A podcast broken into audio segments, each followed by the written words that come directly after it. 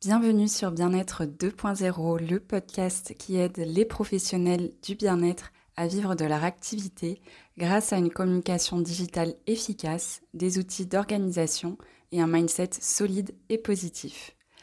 Je m'appelle Alexandra, je suis experte en communication digitale et je vais vous guider dans cette aventure passionnante.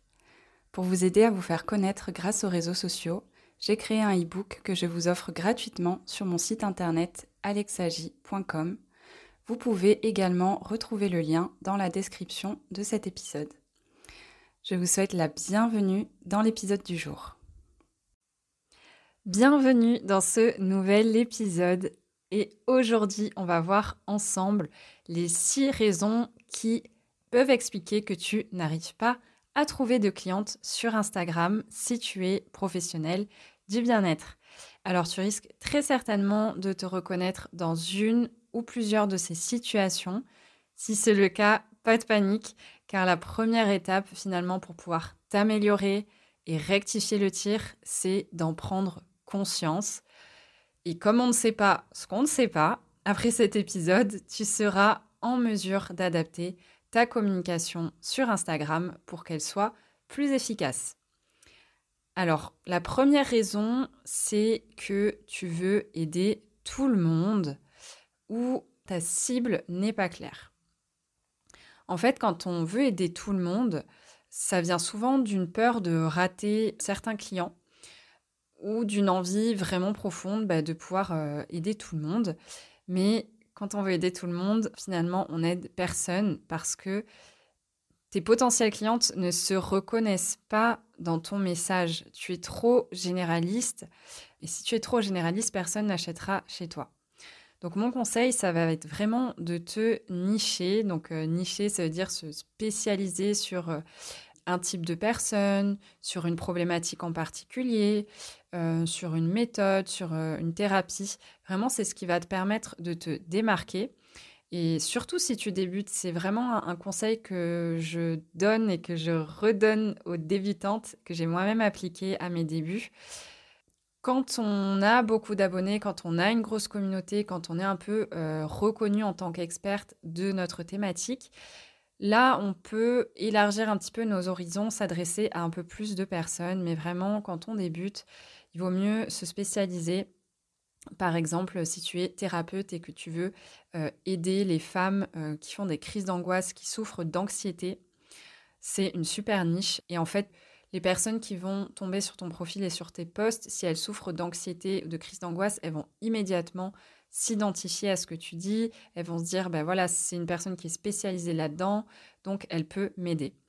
Tandis que si tu dis, ben, j'aide euh, les hommes et les femmes et les enfants à se sentir mieux dans leur vie, bah, franchement, les femmes qui souffrent d'anxiété ou de crise d'angoisse, elles vont pas forcément venir vers toi parce qu'elles vont pas s'identifier, elles vont pas se reconnaître. Donc vraiment, c'est très important de clarifier ta cible dès le début de ta communication et de ne pas avoir peur de te spécialiser. La deuxième raison, c'est que tu ne connais pas les problèmes les besoins et les désirs de ton audience. Si c'est ton cas, il n'y a pas de secret, il va falloir retravailler ta cliente de cœur et aller creuser. Donc la cliente de cœur, ça va être la personne, la cible, comme on vient d'en parler, que tu as envie d'aider.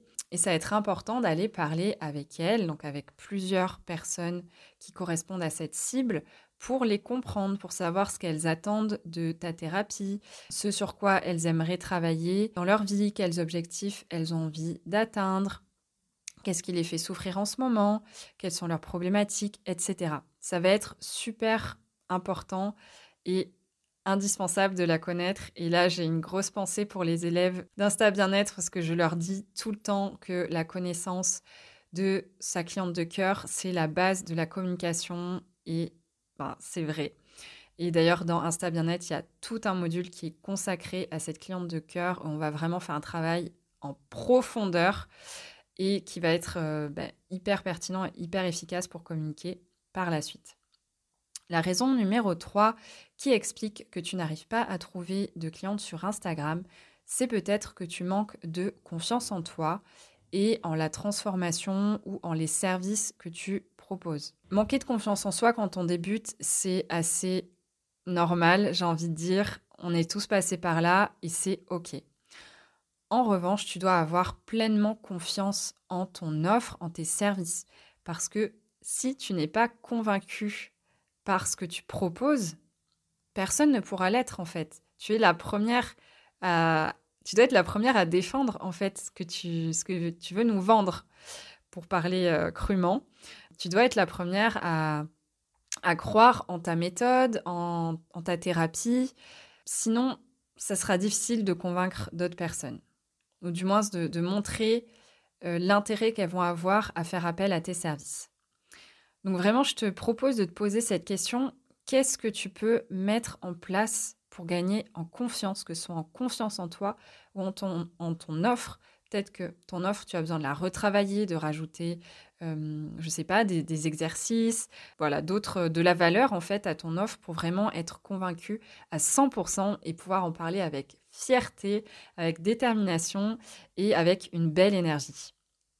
La raison numéro 4, ça va être que tu parles rarement de tes offres parce que tu as certainement peur d'être euh, lourde, de saouler ton audience, de passer pour une marchande de tapis, mais rassure-toi, ce n'est absolument pas le cas.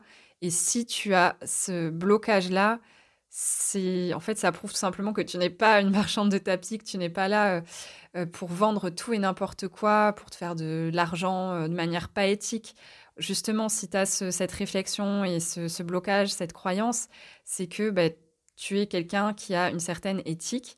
En revanche, tu es aussi quelqu'un qui a besoin de payer tes factures. Tu es sur Instagram pour trouver des clientes, donc tu dois parler de tes offres et je te recommande de le faire deux à trois fois par semaine minimum. Oui, oui, deux à trois fois par semaine minimum. Tu m'as bien entendu. La cinquième raison, ça va être que tu parles de ta thématique d'une manière générale. Et ça, c'est une erreur que je remarque très souvent chez les professionnels du bien-être.